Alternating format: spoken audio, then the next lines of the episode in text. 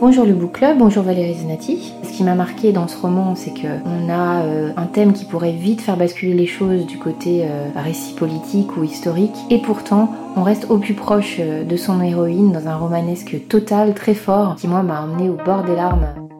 France Culture, le book club, Marie Richeux. C'est une histoire de rois et de reines nus qui ne veulent plus tricher, qui ne veulent plus faire comme s'ils savaient alors qu'ils ne savent rien. Deux figures errantes se rejoignent dans le roman au programme de votre book club du jour. Une femme qui quitte son pays pour rejoindre Jérusalem et un musicien, Léonard Cohen, qui y donna un concert mémorable en 1972. Valérie Zenati publie un très beau roman sur le sens et l'essence en cette rentrée littéraire 2024. Elle est notre invitée. Vers 15h50, comme chaque lundi, nous retrouvons Emmanuel Laurentin qui lit et relit des textes en fonction de l'actu. En écoutant hier le témoignage de jeunes soldats ukrainiens, il a réouvert un livre de Nathalie Bauer sur des jeunes soldats français de la Grande Guerre. Et en fin d'émission, nous cherchons toujours de la musique dans les livres et aujourd'hui, c'est assez facile d'en trouver dans celui de Valérie Zenati, vous verrez. Voilà, vous avez le programme, on est ensemble pour une bonne heure. Bienvenue à toutes et à tous dans le Book Club.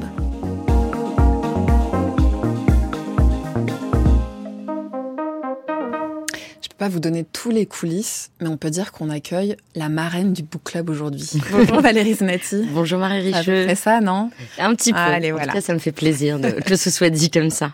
Vous publiez en cette rentrée littéraire Qui vive aux éditions de l'Olivier. On va évidemment euh, en parler avec vous plus longuement euh, juste après ce qu'on appelle le questionnaire lecture, mais il se trouve que vous avez déballé votre bibliothèque pour le book club.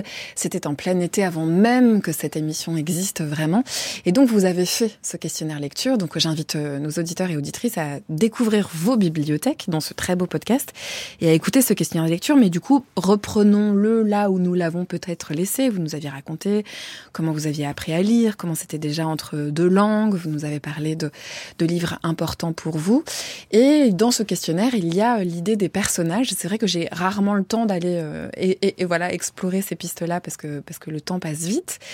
Alors Valérie Znati, est-ce qu'il existe un personnage de fiction qui vous manque?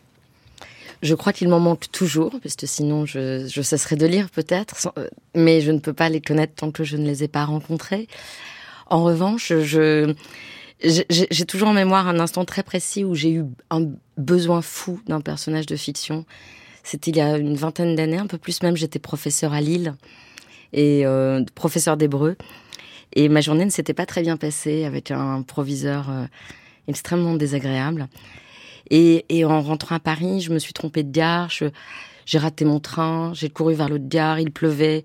J'ai raté le deuxième train parce qu'il y a deux gares à Lille, euh, l'île Flandre et l'île Europe. Et là, je me sentais désespérée, euh, comme dans ces moments où on a envie de s'asseoir par terre, de pleurer, et tout le temps vient de vous prendre en charge. Et puis, je, je n'avais pas de livre sur moi, ce qui arrive rarement. Et je me suis dit, mais j'ai absolument besoin de trouver un livre. Et je suis entrée dans dans le relais euh, en gare.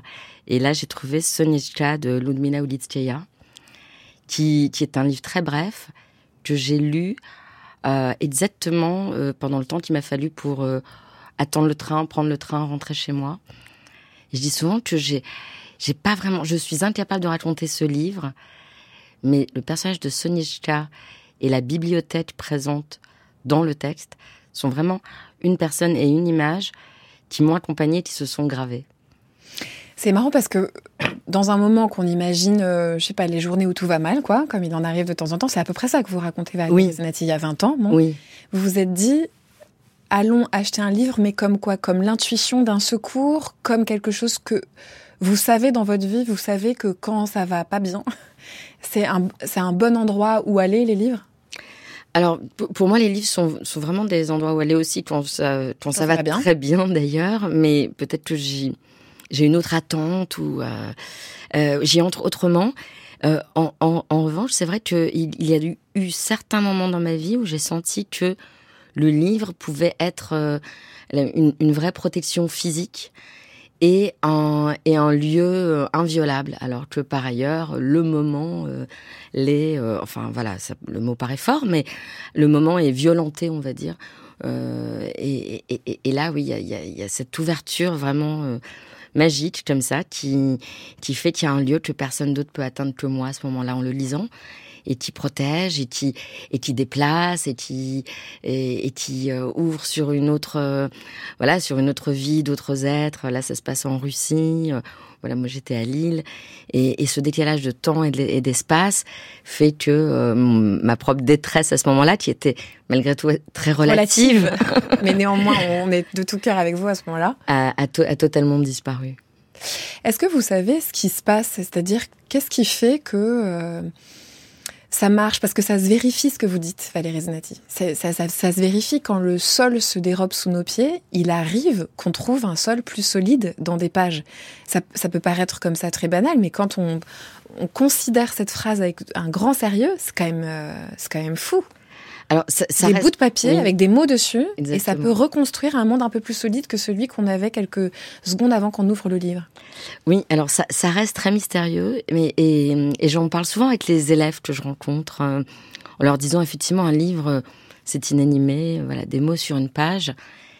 Je pense évidemment la, la force de, de certains mots, pas tous, et de la façon dont ils sont agencés, c'est de ne pas se contenter d'être des mots mais d'être les vecteurs de choses bien réelles, physiques, de, sensations, de corps, de terre, de, prise avec le monde ou avec une histoire.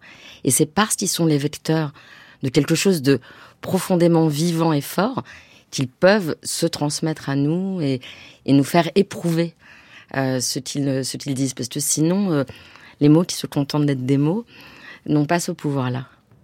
Il est beaucoup question de corps, de perception, de sensualité, de sensorialité dans le roman que vous faites paraître ces jours-ci, Valérie Zenati.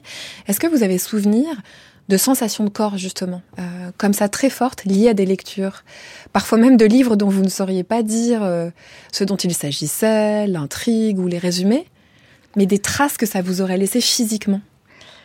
Alors, je, je, je, pense souvent au, premier roman d'Albert Camus qui n'a pas été publié de son vivant, qui s'appelle La mort heureuse, et, et qu'il a écrit, euh, je crois, un ou deux ans avant d'écrire L'étranger, qui est un livre euh, fascinant parce qu'il est très, euh, est très mal construit, si j'ose dire. Et puis, en même temps, c'est Camus, et on sent déjà tout ce qui se bouscule et qui se presse en lui. Donc, dans ce livre, que je pourrais pas vraiment raconter non plus. C'est drôle, hein, finalement, ce sont les traces qui sont les plus importantes. Je sais qu'il y a un moment où il y a une salade de tomates qui est mangée sur une terrasse à Alger.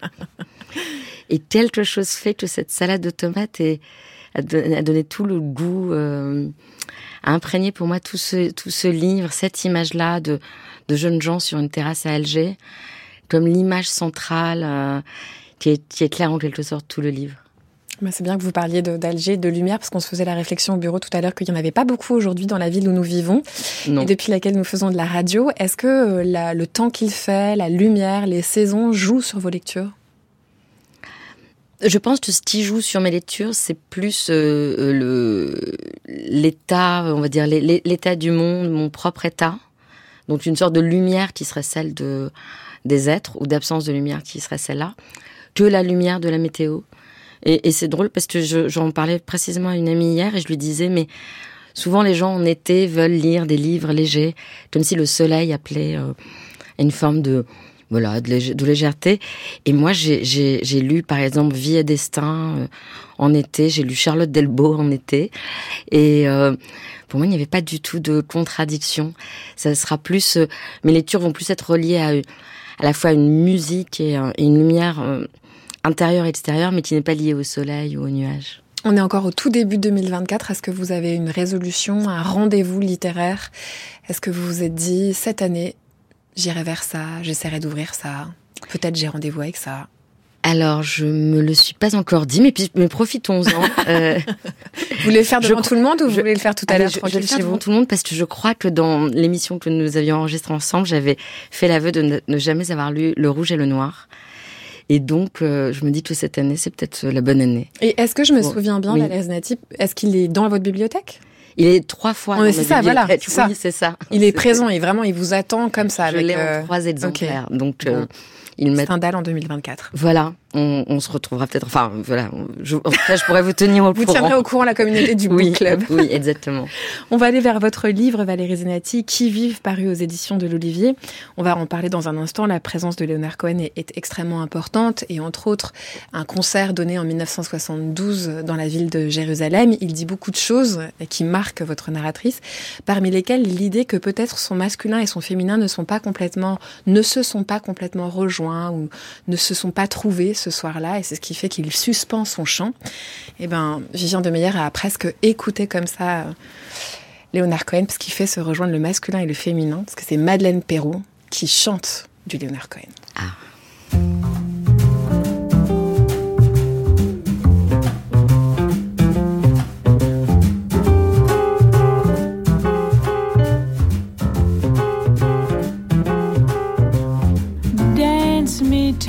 Beauty with a burning violin. Dance me through the panic till I'm gathered safely in. Lift me like an olive branch and be my homeward dove. Dance me to the end of love.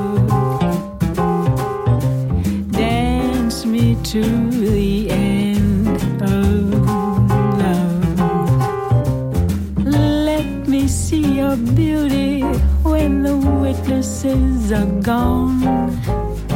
Let me feel you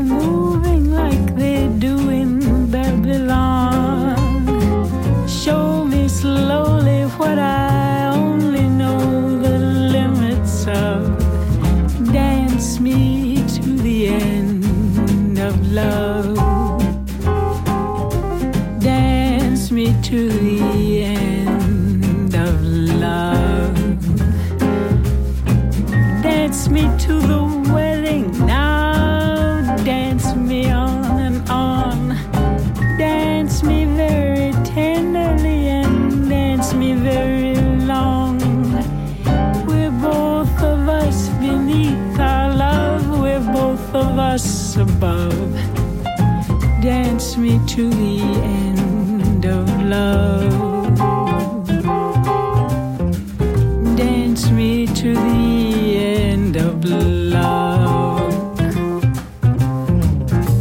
France Culture, le Book Club, Marie Richeux. Je suis là à cause d'une vidéo que je regarde depuis deux ans, sur laquelle Leonard Cohen donne la plus grande leçon de vie qui soit. Il y parle de l'accord entre les êtres et le temps, de la nécessité absolue que cet accord soit juste. Il y parle aussi de l'amour, devant lequel même Dieu s'incline et qui ne le laisse pas en paix tant qu'il n'advient pas. Je veux être là où de telles paroles ont été prononcées. J'aimerais moi aussi trouver le bon accord. Ce sont les mots que Mathilde, la narratrice de votre dernier roman, Valérie Zenati, ne prononce pas à la douane israélienne de crainte d'être prise pour une folle. Un peu plus tôt ou un peu plus tard, elle réalise que la question de savoir qui elle est est devenue secondaire par rapport à celle de comprendre ce qu'elle perçoit et vers où diriger ses pas. C'est donc un roman de la désorientation, mais féconde, de l'absence à soi comme possibilité de s'y trouver nouvelle. C'est un plaidoyer pour l'écoute, une sorte d'état de grâce généralisé, presque en l'absence de Dieu. Qui vivait le titre de ce roman Il a paru donc aux éditions de l'Olivier et on continue d'en parler avec vous, Valérie Zenati, avec les cœurs comme ça, de Leonard Cohen. Il est aussi beaucoup question d'histoire et de la notion d'événement. Euh, tout à l'heure, euh, juste avant qu'on prenne le micro, j'avais du mal à, répondre à, à Tiffen qui me demandait où est-ce qu'on va être et quand est-ce qu'on va être. Parce que je crois que la beauté de ce livre-là, c'est de n'être pas tout à fait précis sur, euh, ces questions-là. Euh, pourtant, c'est un livre qui travaille l'événement, qui travaille la date, qui travaille les choses après lesquelles le monde ou soi, nous ne sommes plus pareils. Alors si on devait vous demander, Valérie Zanetti, où est-ce qu'on commence? À quel endroit commence ce livre? Vous diriez quoi? À un moment donné dans le livre, je crois qu'il est dit il y a toujours un commencement avant le commencement. Parce que vraiment, le, commencement et la fin, ce sont des choses extrêmement factices euh, dans dans un livre. Et pourtant, il faut, il faut s'y soumettre. Euh, le commencement, là, c'est Mathilde qui l'identifie. Euh, c'est le 11 novembre 2016. Parce que quand elle dit c'est là, c'est peut-être quelque chose est, peut-être né là à ce moment, quelque chose qui allait agir des années plus tard.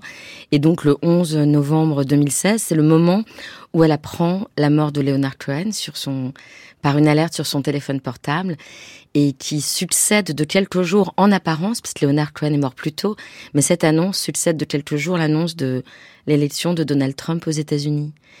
Et, et sans le vouloir, c'est ces deux moments qui ne sont pas reliés a, priori, qui se superposent en elle et qui lui font l'effet d'un électrochoc. Parce que c'est un moment où, où, où, la plus grande des poésies s'en va et la plus grande des brutalités politiques arrive. C'est aussi parce qu'elle est convaincue que si les deux événements avaient été inversés dans la manière d'être rendus publics, il se serait peut-être euh, passé d'autres choses et c'est c'est aussi la manière dont le monde a des impacts sur, le, sur les êtres et, inversement qui se met d'emblée en route. Oui, oui, alors elle, fantasme certainement, mais elle se dit, euh, euh peut-être si cette annonce avait été faite plus tôt, oui, euh, des celle de la mort de Cohen, celle de la mort de, Cohen, de Leonard Cohen, euh, des, des abstentionnistes se seraient dit, mais on peut pas laisser le monde aller si mal, donc on.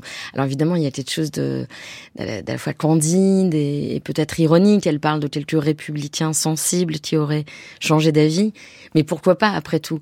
Euh, on, on, sait que des, des choses aussi euh, rationnelles, rationnelles en apparence qu'un vote sont soumises à des pulsions et des émotions qui ne sont pas toujours le fait de, euh, de, de théories politiques très étayées. Il est question de date, il est question d'histoire, il est question du temps dans ce livre-là, Valérie Zenati. Ça vous inspire quoi comme idée, l'idée de l'événement? Alors l'événement est précisément, je crois, depuis, euh, depuis le début de ce siècle, euh, l'événement qui se résume à une date dont on n'a même pas besoin en général de donner l'année pour savoir de quoi il s'agit, m'évoque euh, une sorte de coup près tranchant. Euh, L'événement a la capacité, d'autant plus depuis qu'il nous est transmis en temps réel. Elle est là la nouveauté. Les événements ont toujours eu lieu. Et, et l'époque dont parle Leonard Cohen quand il parle dans, dans, les années 60 ou 70 de son rapport au monde, euh, il parle d'un monde extrêmement inquiétant. Et aujourd'hui, du point de vue euh, qui est le nôtre, les années 60 et 70 sont nimbées de, de couleurs et de musique qui nous donnent le sentiment qu'il y avait une insouciance qui n'existe plus.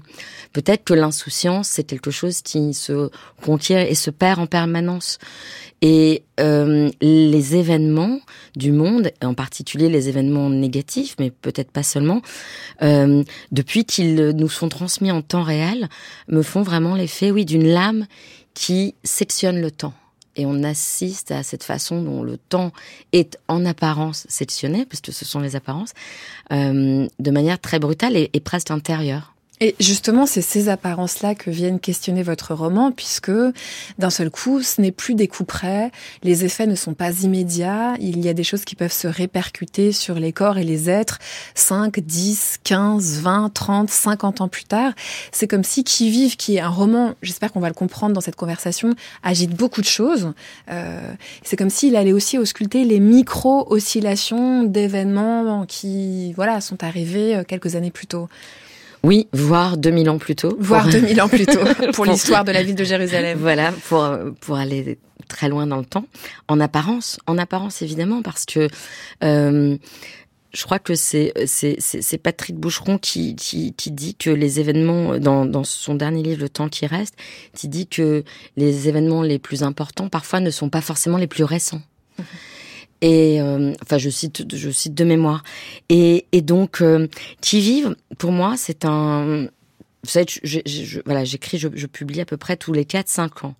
Donc, euh, il me faut du temps à moi-même en tant qu'écrivain pour trouver mon livre et pour trouver un livre qui que, je sens en adéquation avec ce que moi je cherche à faire dire à la langue mon rapport à la, langue, mon rapport aux mots, mais c'est pas un rapport abstrait, c'est un rapport qui va épouser quelque chose qui me touche ou qui me bouleverse en particulier.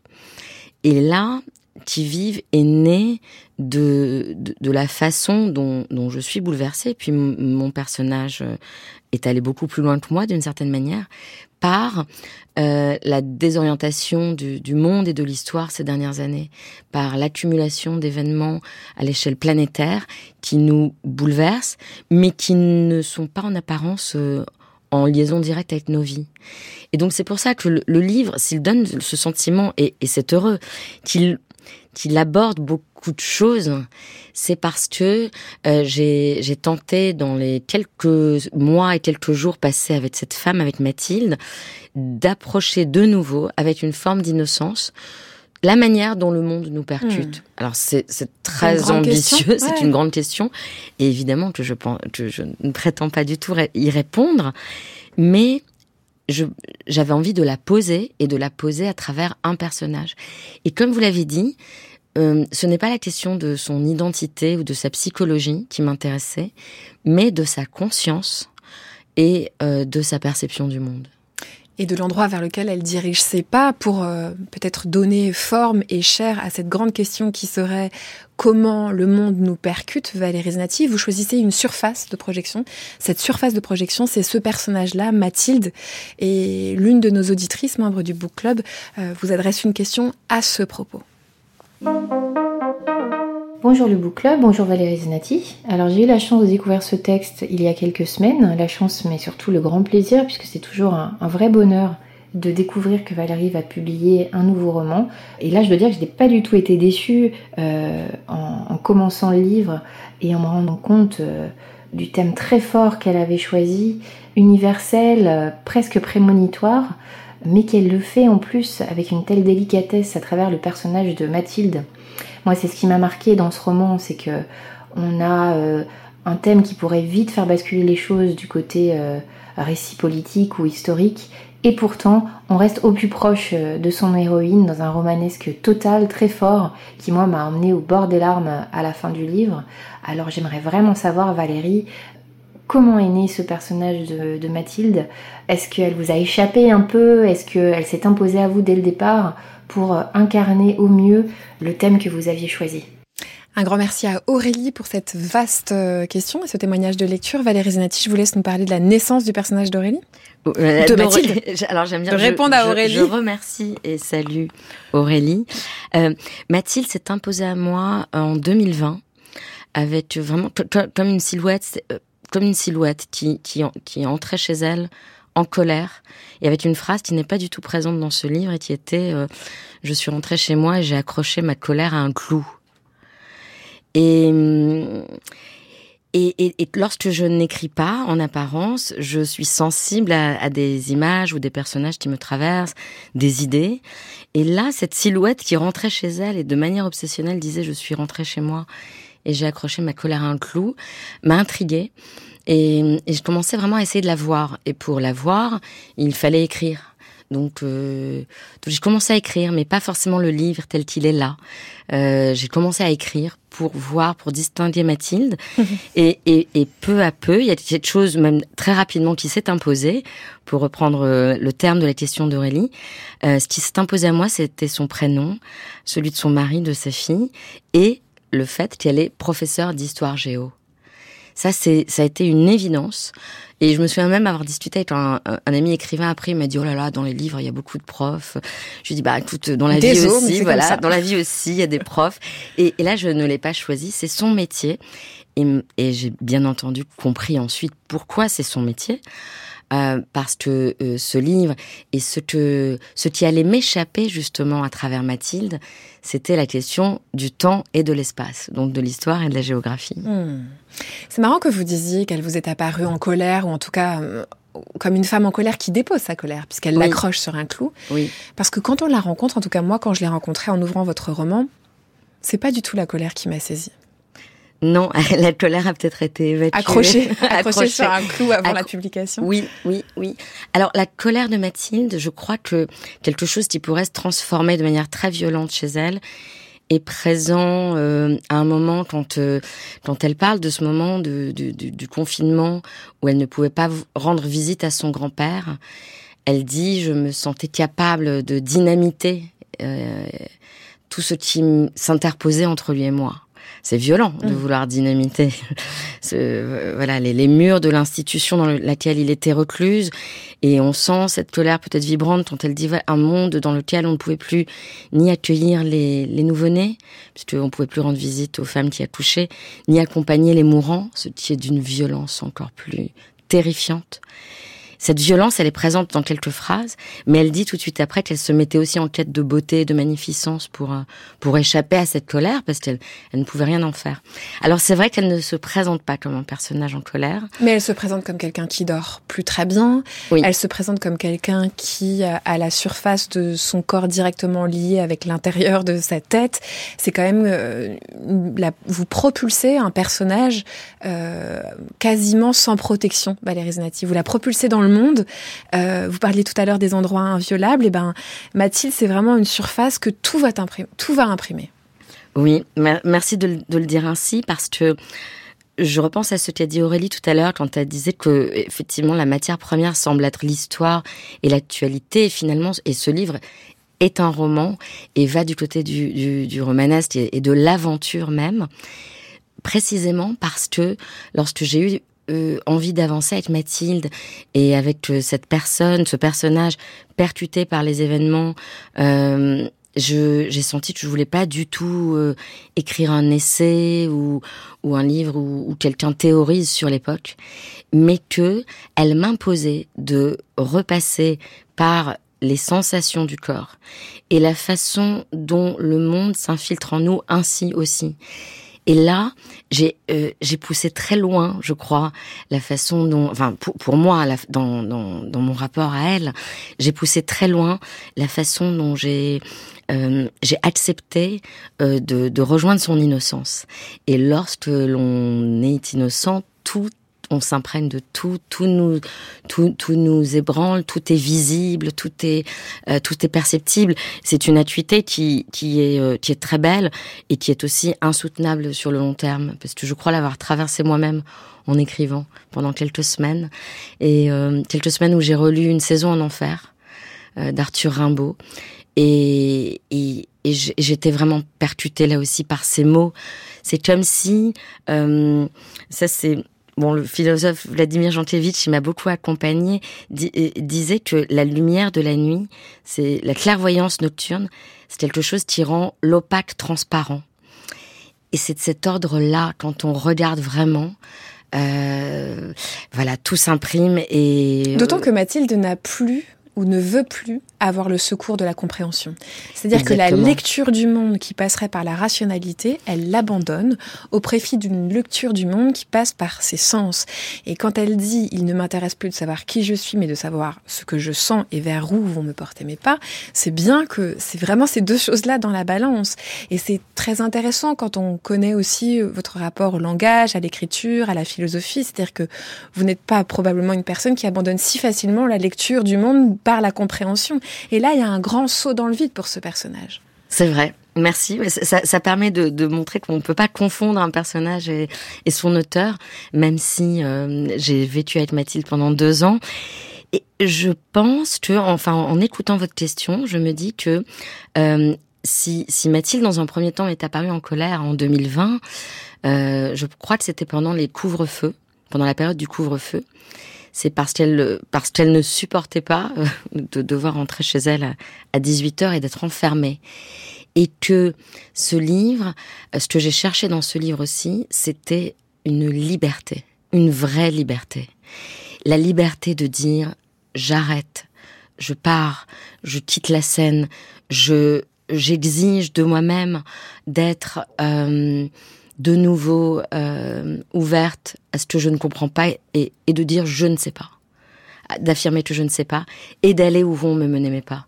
Donc il, il, il y avait pour moi, dans, il y a eu dans, dans ce mouvement euh, de, de, de, de cette professeure d'histoire géo qui tout à coup quitte vraiment la scène en disant voilà je vais faire comme Léonard Cohen à ma manière, un acte de liberté qui m'a littéralement enivré au moment de l'écriture, contre lequel j'ai un petit peu lutté parce que elle n'allait pas n'importe où. Elle, euh, elle avait décidé de partir à Jérusalem, en Israël, qui est un pays que je connais bien, con- contrairement à elle, et où je ne voyais pas encore Euh, Comment y aller sans comprendre? Comment y aller sans savoir C'est ça? Non, je sais pas. Euh, oui, ça aussi, oui. Alors non, non, ça, je crois que je, je me disais bon, je vais, je vais, je vais la suivre et je vais y aller avec son innocence et ça va être très intéressant de considérer, de considérer Israël comme une quasi étrangère.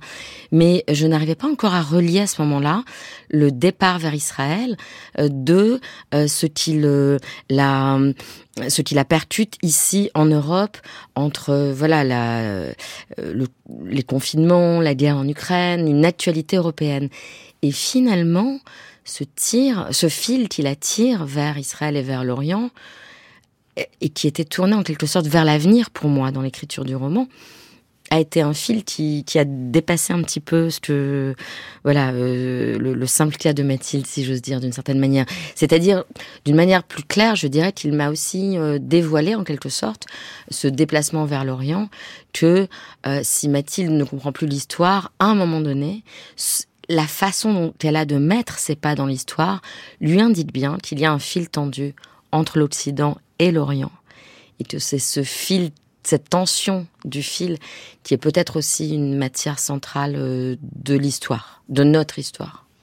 Vous dites que vous avez euh, admiré, ou vous êtes en tout cas laissé enivrer Valérie Zenati par la manière dont elle quitte la scène. Euh, elle dit qu'elle préférerait ne pas, d'une certaine manière. Oui. C'est aussi ce que dit Leonard Cohen en 1972, dans un fameux concert à Jérusalem. Une petite vidéo euh, traîne sur Internet, comme on dit, euh, quelques minutes, où en effet, il explique à son public, pourtant enamouré et conquis, que ce soir, ça va pas le faire.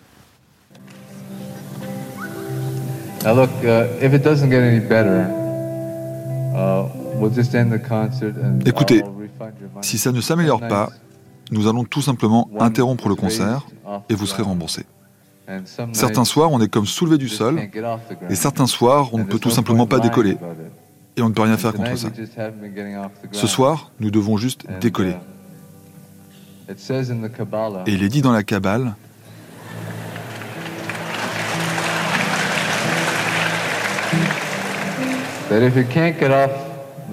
que si on ne peut pas décoller, on doit rester au sol.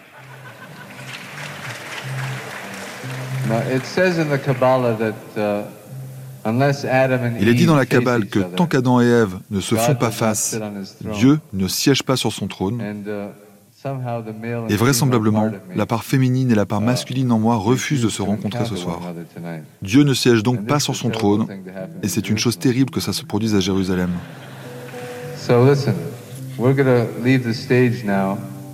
Alors voilà, On va quitter la scène maintenant, et on va the essayer de méditer profondément dans les vestiaires pour se remettre en forme.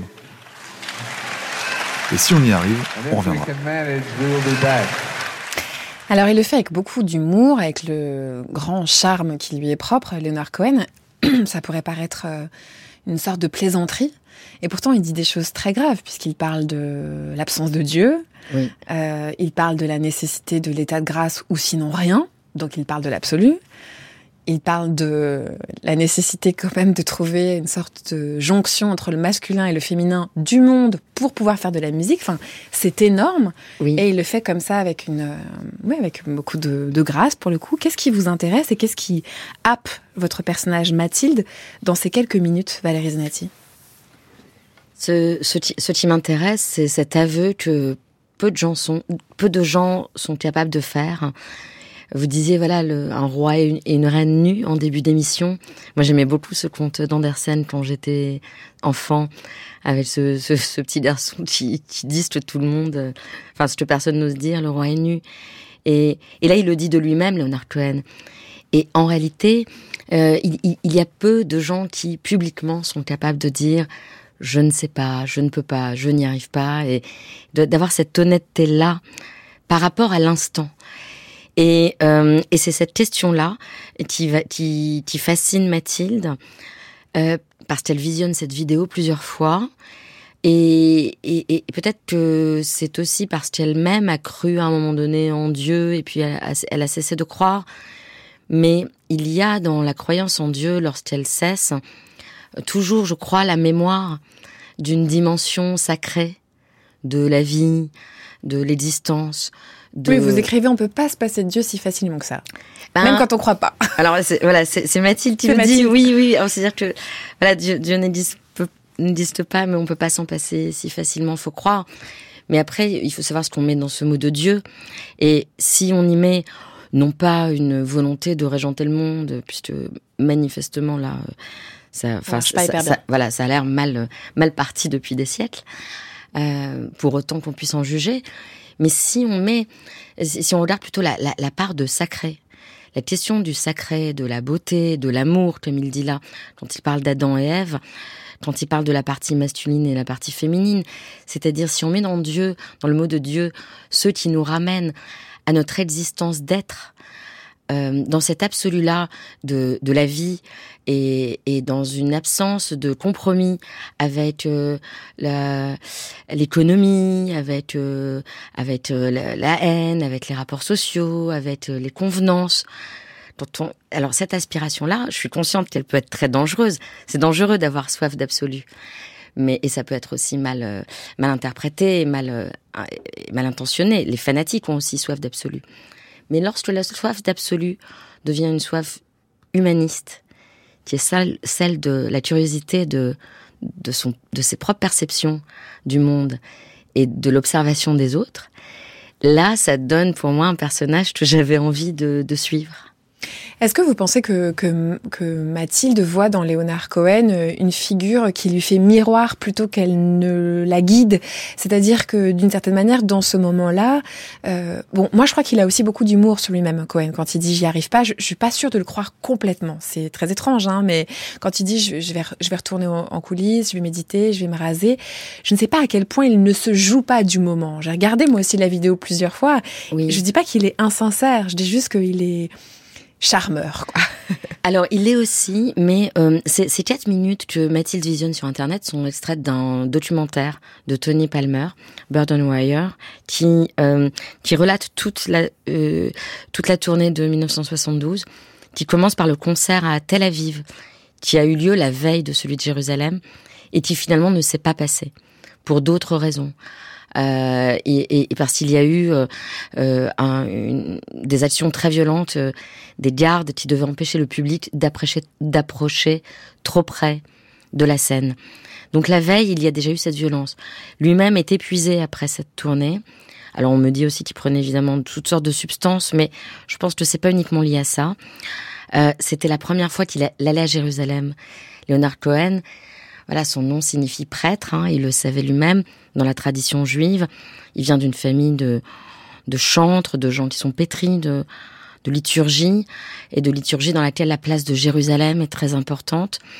Et on voit dans ce film que être à Jérusalem pour lui, C'est trop pour lui? Oui, était déjà à ce moment-là quelque chose qui, euh, dans cette confrontation entre, on va pour dire vite, le mythe et la réalité, et, et sa place à l'intérieur de ce mythe et cette réalité, c'était quelque chose qui, je pense, euh, l'a réellement ébranlé.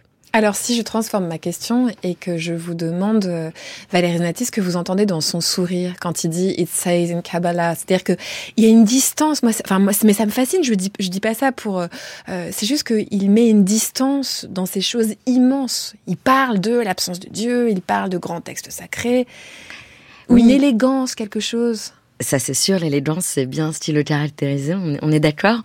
Euh, je crois que c'est parce qu'il cite la, la Kabbale, qui est une mystique juive euh, très, euh, très charpentée, très complexe, difficile à appréhender, et qu'il y a chez lui une forme de modestie aussi, d'humilité, en disant, voilà, c'est comme si tout à coup, un chanteur aujourd'hui sur scène disait, alors comme disait Platon, bon, pour ne pas avoir l'air sentencieux, il faut au moins faire preuve de modestie. Donc je pense qu'il fait aussi preuve de modestie à ce moment-là, en citant une mystique euh, juive euh, euh, difficile à appréhender, comme ça, en concert, en public.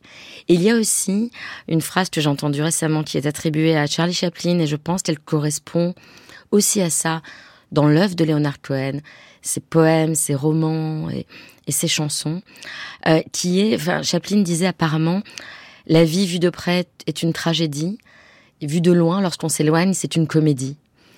Et l'artiste, un artiste tel que Leonard Cohen, se tenait sans doute entre ces deux pôles de la tragédie et de la comédie. Et c'est ce qu'il dit là un petit peu sur scène. Est-ce que vous diriez que Mathilde trouve justement la bonne distance? Au tout début, j'ai lu un, passage de votre texte, Valérie Znati, où elle dit qu'elle vient chercher le bon accord. Est-ce que c'est une façon de se tenir plus ou moins près de ce qu'on a dit tout à l'heure, c'est-à-dire des événements, du bruit, de la musique ou des autres Alors, je crois que tant qu'elle est à Paris, dans son milieu naturel, celui de sa vie de famille et sa vie professionnelle, ses élèves, et je suis pas sûre qu'elle est vraiment, à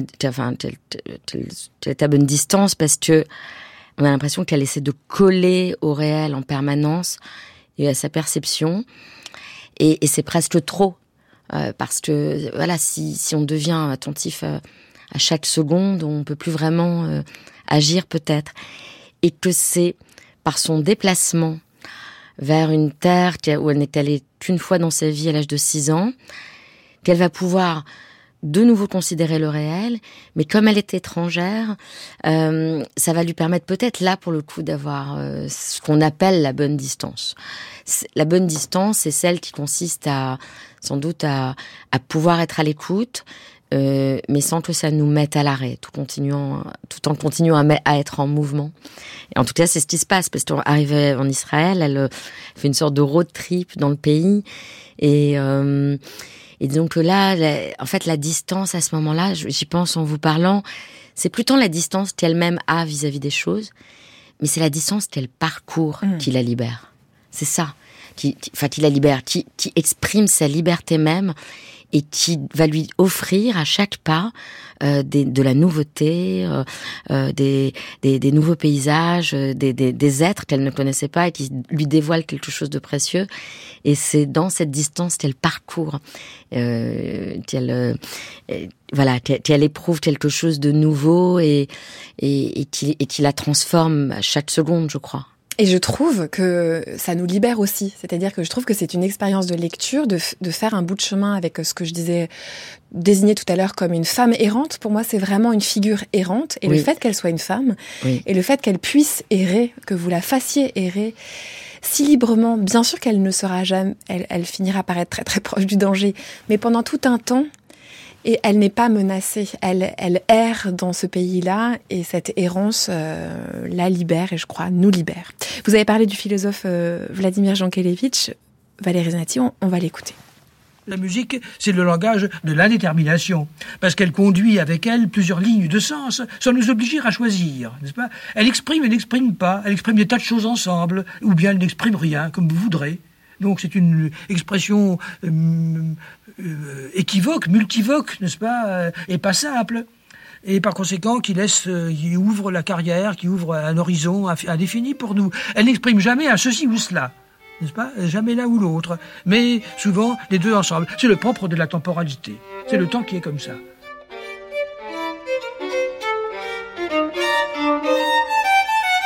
Je ne sais pas si euh, ça a jamais consolé quelqu'un dans le monde, la musique. Elle ne la console pas par une promesse, par des paroles, et encore moins par des arguments rationnels, ou par une garantie qu'elle nous donnerait, et qu'elle serait obligée de tenir. Mais elle la console par son, le fait même, par son existence. C'est donc euh, un médicament ou une guérison, une thérapeutique sans parole, sans argument et sans philosophie.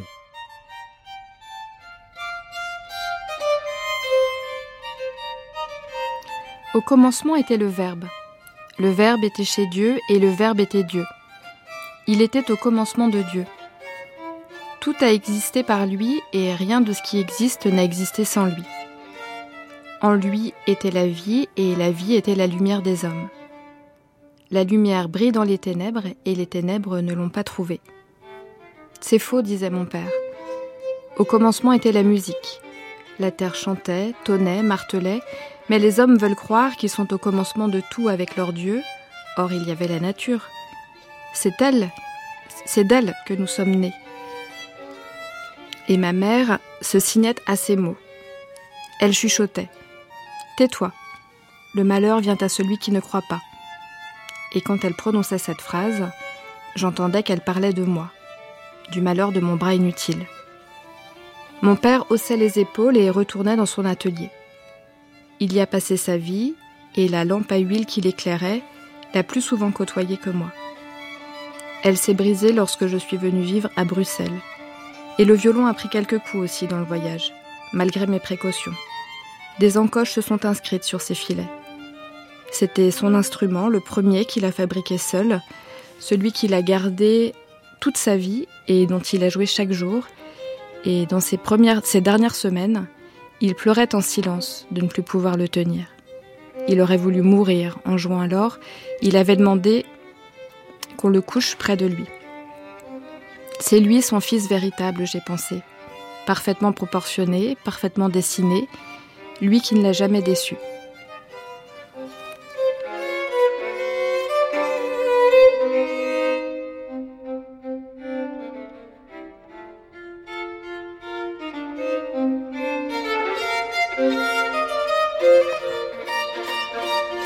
Extrait de votre texte, Valérie Zenati, le roman Qui vive, paru aux éditions de l'Olivier, mais c'est un extrait tout particulier qui fait suite à la voix du philosophe Vladimir Jankélévitch, puisqu'il est euh, imprimé en italique et que c'est un texte retrouvé dans la chambre du grand-père de Mathilde, texte au statut mystérieux.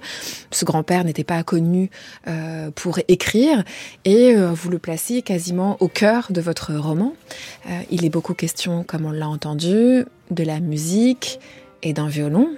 Euh, il se trouve, c'est un peu un hasard du montage, mais qu'on entend euh, Vladimir Jankélévitch parler de, de la musique comme étant un état sans parole et sans argument, et que dans le texte du grand-père, euh, voilà, on contredit l'idée que, que, le verbe était premier. Non, c'était la musique. C'est aussi un, un, des affrontements, l'idée qu'il y aurait quelque chose de l'ineffable du côté de la musique, et il y aurait quelque chose de trop parlant dans la parole, Valérie Znati, de, de trop sensé.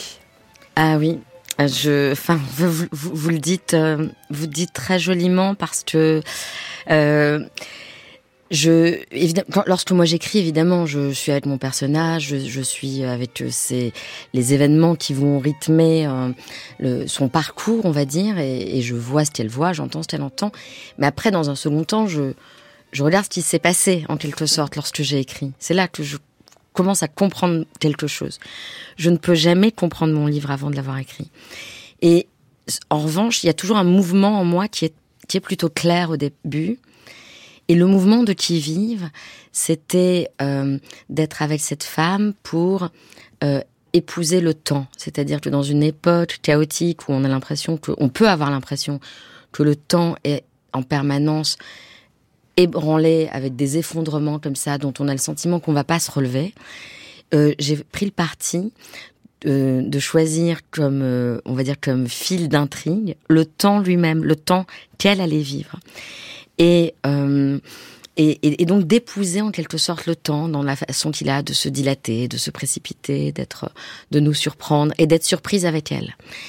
Et j'ai été euh, moi-même surprise, donc au moment où son grand-père meurt, euh, où des feuillets sont, sont, découverts dans sa, dans sa table de nuit, donc le fameux grand-père auquel elle ne pouvait pas rendre visite, euh, on, on, tend ces feuillets à Mathilde, qui, bon, évidemment c'est un texte que j'ai moi-même écrit, et qui qui s'est imposé là, dans sa voix si différente de celle de Mathilde, dans son époque si différente, dans dans un désir de de, relier à la fois le la forêt, le bois, la musique, la vie, la transmission, euh, comme une histoire qui euh, qui lui est transmise euh, à l'insu du grand-père euh, et l'insu, quelqu'un m'a fait remarquer récemment, c'est ce qu'on ne sait pas, c'est l'insu. Je l'ai entendu pour la première fois ce mot réellement il y a 15 jours. L'insu, ce qu'on ne sait pas. On ne sait pas comment ce texte est arrivé là.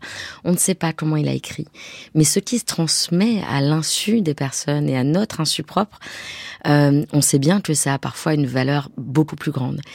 Et quand vous disiez tout à l'heure que euh, il y a un jeu de miroir entre Mathilde et Leonard Cohen, moi, j'ai eu le sentiment en écrivant ce livre que le jeu de miroir est un peu permanent entre les personnages, ce qu'ils disent, la façon dont les musiques se répondent mm. peut-être, la façon dont les phrases de ce texte euh, va, euh, va résonner en Mathilde beaucoup plus tard à Jérusalem ou, ou, sur les hauteurs du plateau du Golan. Et finalement, euh, je, je, me suis peut-être posé la question avec elle, qu'est-ce qui compte? Est-ce que ce sont les choses, les, les faits, ou l'interprétation qu'on en fait. Et d'ailleurs, quand vous parlez du jeu de miroir, je pense à ce motif de la boule à facettes qu'utilise Mathilde, professeur d'histoire géo, pour répondre à, à, ses élèves. Et finalement, ça vaut autant pour l'impact des événements et leur manière de durer et d'éclairer dans le temps plein de, voilà, plein de surfaces du monde, euh, que cela vaut pour la manière dont euh, les phrases, les personnages, les espaces de votre roman se répondent. C'est une grande boule à facettes finalement qui vivent. Certainement, oui. Enfin, j'espère, avec aussi euh, la joie, la surprise, la diété de la boule à facettes.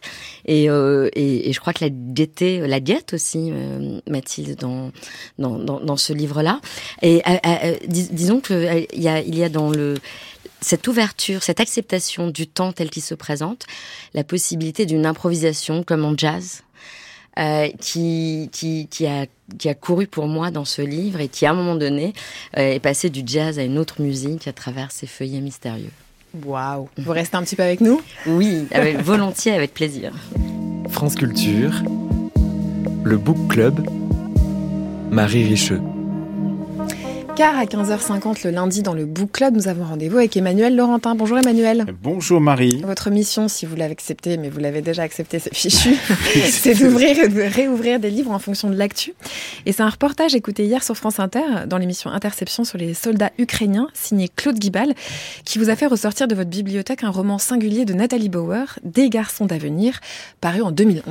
Oui, parce que certaines scènes de ce grand reportage, comme celle de dronistes cachés derrière le soupirail d'une ferme abandonnée en seconde ligne, m'ont rappelé ce groupe de soldats médecins mal vus par les combattants de première ligne durant la Première Guerre mondiale, parce que ne portant pas les armes et pourtant indispensables lors de cette guerre d'artillerie qui fit tant de ravages corporels. Nathalie Bauer est historienne de formation, elle est traductrice de l'italien, elle s'est appuyée pour raconter le sort de ces jeunes étudiants en médecine propulsés dans la guerre sur les documents intimes ramenés des tranchées par son grand-père, Raymond Bounefou, pour écrire ce roman d'amitié entre militaires.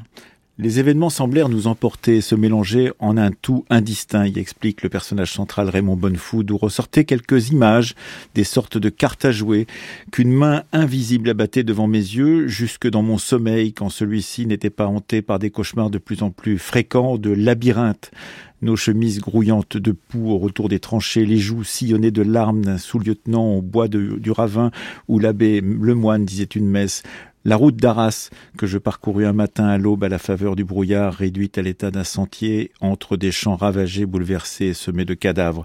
Morin et De jouant au jaquet près du poêle à la malterie, où nous nous étions provisoirement installés afin d'échapper à un cantonnement sordide. Et comme en Ukraine, j'imagine, Emmanuel, ces soldats du front, les soldats que met en scène euh, Nathalie Bauer, pensent toujours à ce qu'on appelle l'arrière. Oui, et quand ils n'y pensent pas, c'est l'arrière qui les sollicite. Pas seulement en leur envoyant des colis, mais en leur demandant des services, comme Cécile, la cousine, la cousine de Bonnefou, qui lui demande de retrouver la tombe de son mari. Il ne la trouve évidemment pas, car il est enterré anonymement, mais ses amis poilus montent une mise en scène, creusent une tombe à son effigie pour que la veuve puisse venir s'y recueillir une fois la guerre terminée. C'était une fausse tombe plus vraie que la vraie, écrit Nathalie Bauer, car on triche à la guerre, d'abord pour ne pas inquiéter ce qu'on a laissé à l'arrière. Ainsi, Raymond ment-il à sa famille et leur écrit des cartes postales rassurantes qui ne disent rien de l'horreur des combats. Et cette supercherie, Emmanuel, ça montre aussi que la camaraderie entre les soldats aide à tenir.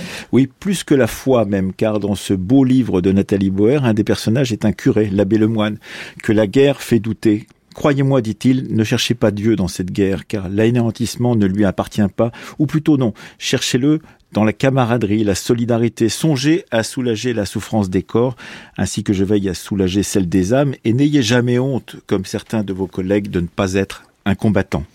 Alors, pour qui vous écoute dans ces chroniques du Book Club, c'est que vous aimez les rebonds, Emmanuel, et les bibliothèques, c'est un magnifique lieu pour faire des rebonds. Donc, vous avez mentionné l'écoute de ce grand de reportage pardon, écouté sur France Inter, consacré aux soldats ukrainiens, qui vous a amené au livre de Nathalie Bauer et qui vous a amené un autre texte. Et quand vous m'avez dit que votre invité était Valérie Zenati, j'ai pensé aussi à son Jacob Jacob, qui a été euh, publié il y a dix ans cette année, c'était en 2014, et je voulais juste lui dire que pour quelqu'un comme moi qui étudiait si souvent les guerres du passé, passé et imaginer trop souvent euh, les guerres à venir. Cette traversée de la France par un jeune juif d'Algérie de 19 ans pour en chasser l'ennemi nazi était un roman bouleversant sur l'amour d'une mère craignant l'annonce et sur un garçon dont l'avenir se clôt. Et je voulais la remercier pour cette lecture qui m'accompagnait encore car on ne remercie pas assez les autrices et les auteurs qui nous touchent et nous permettent de nous y retrouver dans cette désorientation du monde, comme vous le disiez tout à l'heure, Valérie Zenati, au début de cette émission. Merci encore. Oh, merci beaucoup à vous. merci Donc on relit Emmanuel, on relit Des garçons d'avenir, publié en 2011 par et Nathalie Bauer. formidable Jacob Et Jacob. Jacob Jacob. Euh, et puis on peut peut-être écouter, euh, voilà, pour que tout soit complet, le reportage de Claude Guibal Exactement, sur sur France Inter. France Inter, c'est dans, euh, dans Interception hier matin. Merci beaucoup Emmanuel. Lecture d'actualité à réécouter sur franceculture.fr.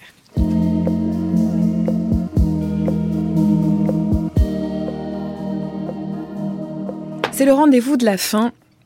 Et c'est un grand jeu. Le grand jeu des pages musicales consiste à trouver de la musique dans les livres, Valérie Zenati. Donc on propose à nos auditeurs et auditrices de jouer avec nous sur toute une saison.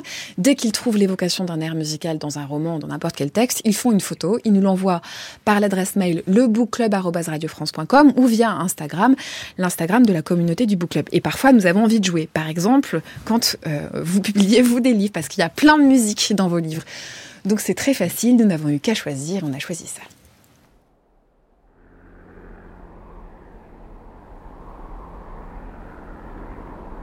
One, one, check.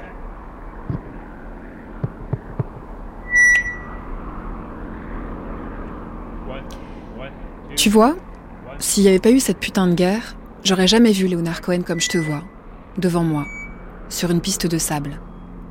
Quand on nous a évacués derrière la ligne de front parce qu'il restait plus grand monde dans mon unité, il fallait qu'on reprenne le moral et des forces. Et tout à coup, il y a eu une sorte de rassemblement et des cris. J'avais déjà oublié que les hommes pouvaient crier de joie, et ils disaient Léonard Cohen est là. Il est venu chanter pour vous, ramenez vos fesses. Moi, j'y ai pas cru. Mais ils étaient tous excités, comme si le désert venait de s'ouvrir en deux, et qu'au fond de la faille, il y avait un hôtel avec piscine, spa, spectacle, cocktail. Alors je me suis approchée. Il était là avec sa guitare, son sourire timide. T'imagines pas comme il était timide. Il nous a dit Je sais pas me battre. Je peux pas faire grand chose pour vous. Mais si vous avez envie d'entendre quelques pauvres chansons, je suis là. Et tu parles qu'on avait envie. Il a commencé à chanter Suzanne, comme ça, avec un soldat qui lui tendait un micro relié à un petit haut-parleur. Sa voix et sa guitare, pas de scène, pas d'accompagnement. Tu es dans le désert, tes potes sont morts ou blessés, et toi, tu entends cette voix qui d'habitude sort de ton tourne-disque. Et il y a ce type devant toi qui baisse les yeux la plupart du temps, qui n'arrive pas à soutenir nos regards, qui a l'air de dire Je suis juste un type avec une guitare, ne me regardez pas comme ça, mais sa voix Mathilde. Sa voix qui sortait de lui, là, pour nous, ça valait bien la désertion de Dieu, tu comprends? On avait devant nous l'incarnation du verset de la Bible. Tu le connais, hein? C'est chez Isaïe. Une voix crie dans le désert. C'était là. C'était un verset qui avait été écrit il y a des milliers d'années pour lui, pour ce moment. Même s'il ne criait pas, il y avait un appel. Il a chanté, chanté. On voulait pas le laisser partir. On lui demandait encore une chanson et encore Teacher et encore Bird on the Wire et de Partisan et encore So Long Marianne et encore Suzanne. Et il a mis un genou à terre pour finir comme un chevalier devant des princesses. Et c'était tout.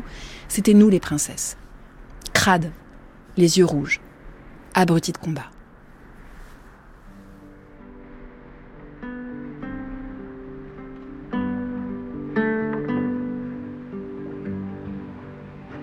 Comme l'oiseau sur la branche, comme l'ivrogne dans le cœur de la nuit, j'ai cherché ma liberté.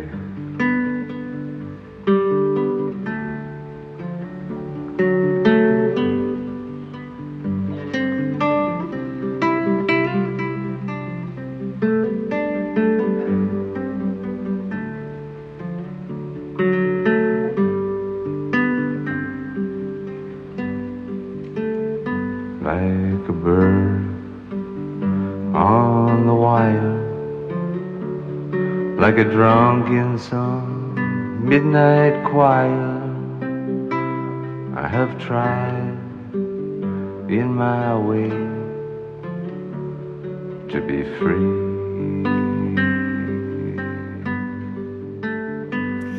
Marie-Claire Oumabadi était au son aujourd'hui à la réalisation Vivien Demeyer. Un très grand merci à toute l'équipe du Book Club. Vous pouvez réécouter l'émission sur franceculture.fr et en podcast via l'application Radio France.